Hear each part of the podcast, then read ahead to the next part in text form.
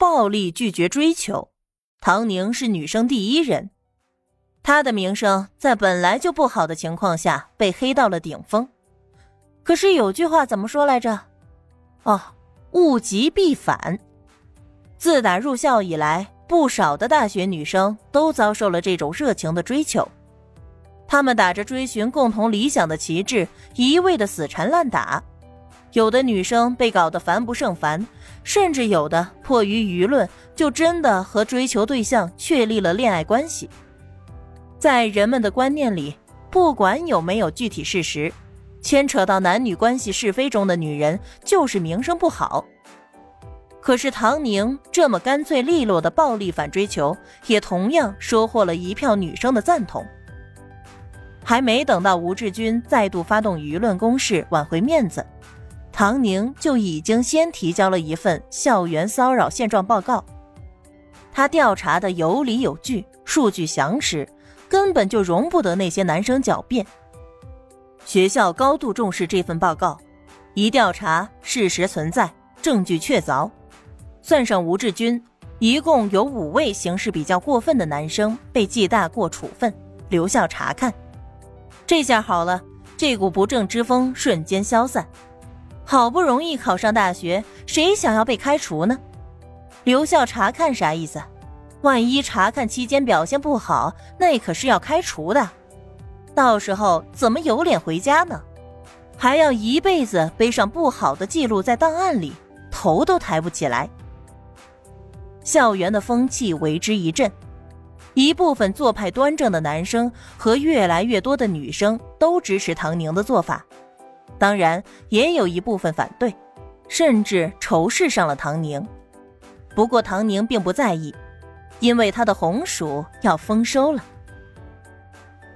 冯教授由当初的让他试一试，转变为现在的谁敢动他的红薯一下的态度，甚至还安排门下的弟子轮流值班，看着试验田，生怕这些红薯遭到破坏。赵一帆最近很是安静。见到唐宁的时候，也笑得越来越热情，但那热情的脸就像一个假面皮糊在上面一般，仍然的让人感觉不适。他的红薯种的早，却和唐宁的差不多时间收，明显唐宁的生长周期更短，这岂不是说明了他的不如唐宁的？张敬业今年大四了，下半年就要分配工作。他是跟着冯教授时间挺长的学生了，因为老师骂不还口，让干啥就干啥，所以哪怕脑子不大聪明，也能一直的留在冯教授这里。冯教授在做小麦生长周期分析，又要分神去关注唐宁的红薯，恨不得把自己劈成两半，已经连续熬了好几天了。敬业，你在这儿盯着，尤其是你师妹的红薯棚。注意点啊！我下半夜就来换你。哎，好的，老师，您好好休息吧，一觉睡到大天亮，我年轻有精神着呢，保证给您盯得好好的。张敬业也比较靠谱，交代的事情一般都能老老实实的完成。冯教授也没有太担心，溜达着就回宿舍了。可是谁也没有想到。这还没睡到天亮呢，就被人哐哐哐的砸门叫起来。老师，是盐田出事了，师妹的红薯被人刨了。冯教授噌的一声从床上跳起来，年过半百的人行动却比兔子还要利索。他抓着外套披上就往外冲。敬业呢？不是让他守着吗？他，他。学生支支吾吾的，也说不出个所以然。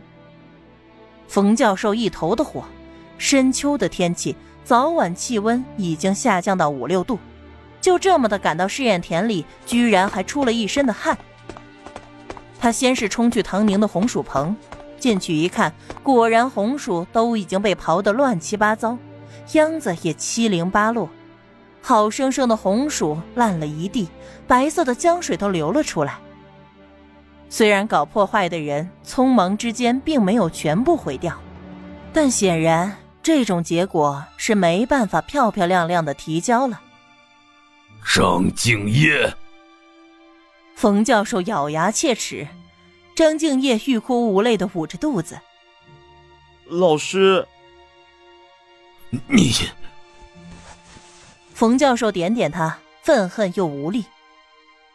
你这是怎么了？我拉肚子了，跑了几趟厕所，回来就就看见师妹的红薯田被毁了。老师，你罚我吧，是我没看好。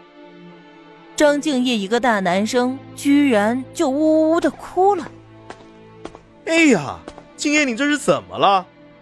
赵一帆走过来，冯教授，我能证明，敬业确实是肚子疼拉肚子，我们俩还一块上厕所来着。不远处的试验田刚好就是赵一帆在守着。张敬业听到他说的，点点头，他俩的确一块去过厕所。赵师兄还给他拿了手纸。收获的季节，大家都比较敏感，而且这是即将收获的食物被大肆破坏，在这个时代简直是大逆不道，毁坏粮食，造孽。冯教授脸色阴沉的能滴出水来，并不搭理赵一凡。唐宁也闻讯赶来，看到一地的精彩，总是冷淡的脸上也露出了难过。师妹，都怪我。张敬业两个眼睛红得像兔子，他本来就熬了一夜，都肿了。师兄，不怪你。要怪就只能怪破坏国家粮食的坏分子。我这就去公安局报案。一共是三分地，破坏粮食收成大约一千斤。这个破坏分子要是被抓到，不枪毙也要劳改几十年。赵一帆的身体一僵，很快他便放松下来。又不是他干的，紧张什么？小唐啊，你这能有一千斤？他主要震惊的是产量，他的产量才几百斤，就已经觉得是很大的突破了。有没有？赵老师把烂红薯称一称，不就知道了？唐宁瞟了他一眼，一点儿也没给他留面子。凡走过。必留下痕迹。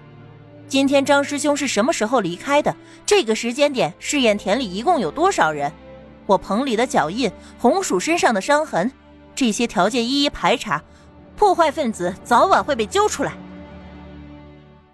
唐宁一副不闹大不罢休的架势，就好像是在唬人，看得赵一帆心里直乐。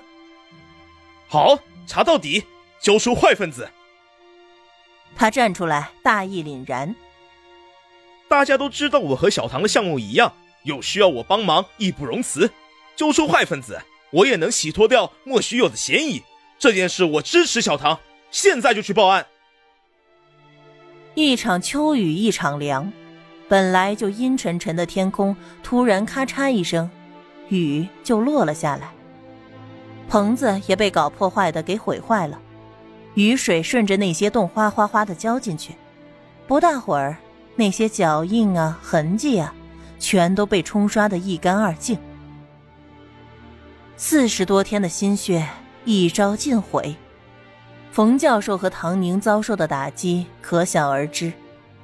等到公安局来人的时候，也只是勘察了一下被雨水冲刷干净的现场，又走访调查了一番，一无所获。然后立案侦查，等结果。消息传来，整个农大为之震惊。本来就有相当一部分人对于唐宁持反对态度，这会儿一看白辛苦一场，纷纷觉得他活该。那使坏的人也是实在看不下去了吧？另一部分则觉得搞破坏的人实在是太坏了，再怎么样有恩怨，也不能毁坏粮食啊。还有很多的人吃不饱饭，长期的营养不良导致了很多的疾病，对着粮食下手，简直是丧尽天良。对于这件案子，说什么的都有，居然还有人说是张敬业为了和唐宁争夺在导师心中的宠爱，监守自盗，也有寥寥几个人猜测跟赵一帆有关，但几乎没有人附和，毕竟。赵一帆待人接物从来都是滴水不漏、彬彬有礼，又长得斯文，在女生中人气颇高。学校的高层同样受到了震动。无他，唐宁的事儿并不仅仅是一具个体案例，更加可怕的是揭开了一直以来在学术研究上的恶意竞争。竞争什么时候都存在，尤其是在农大，项目成果说话。这就导致了有一些人为了追求成果，不惜一切代价的价值导向。不过以往只是小打小闹，可是这回，以校长为首的领导班子敏锐的察觉到了问题的严重性。领导班子之间也不是风平浪静的，小小的农大也有不同的派系，反而有一种声音说。维持农大的声誉，大事化小，小事化了的论调更加受人支持。